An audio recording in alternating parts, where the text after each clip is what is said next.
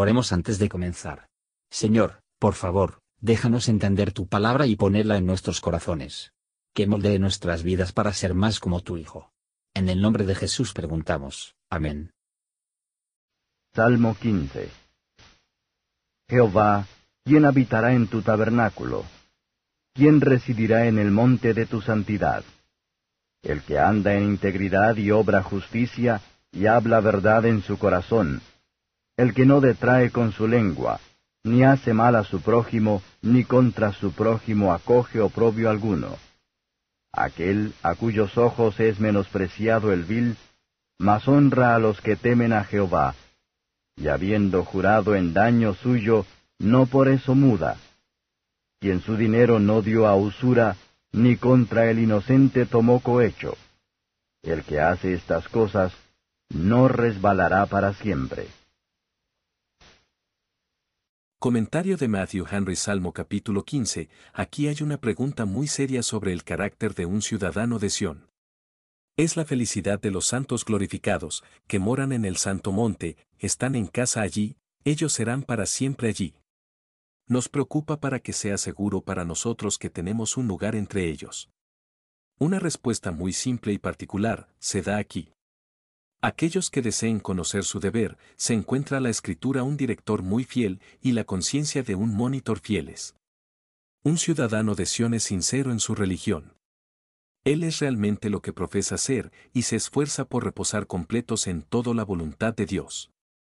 Él es justo, tanto para Dios y el hombre. Y, al hablar a los dos, dice la verdad en su corazón. Él desprecia y aborrece el mal y el fraude, él no puede considerar que un buen negocio, ni un ahorro de uno, que se hace con una mentira, y sabe que el que hace mal a su prójimo resultará, al final, de haber más perjudicada. Él es muy cuidadoso para no herir a nadie.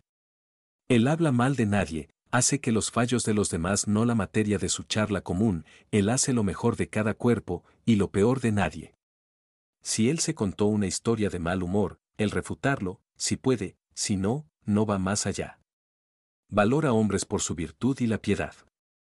Los malvados son gente vil, despreciable, y no sirve para nada, por lo que la palabra significa. Él piensa que lo peor de la piedad de nadie por su condición de pobreza y mala. Se calcula que la piedad seria pone dignidad sobre un hombre, más que la riqueza o un gran nombre.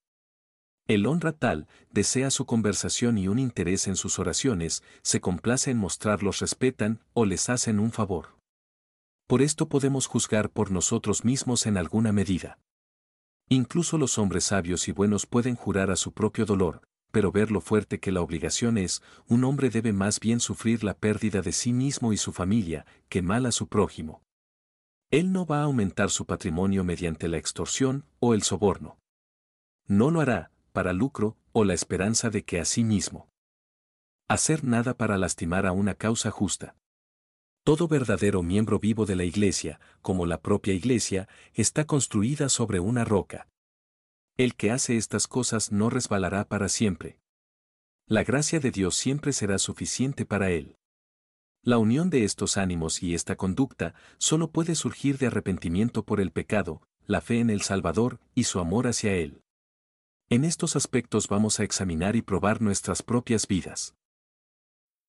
Gracias por escuchar y si te gustó esto, suscríbete y considera darle me gusta a mi página de Facebook y únete a mi grupo Jesús Answers Prayer.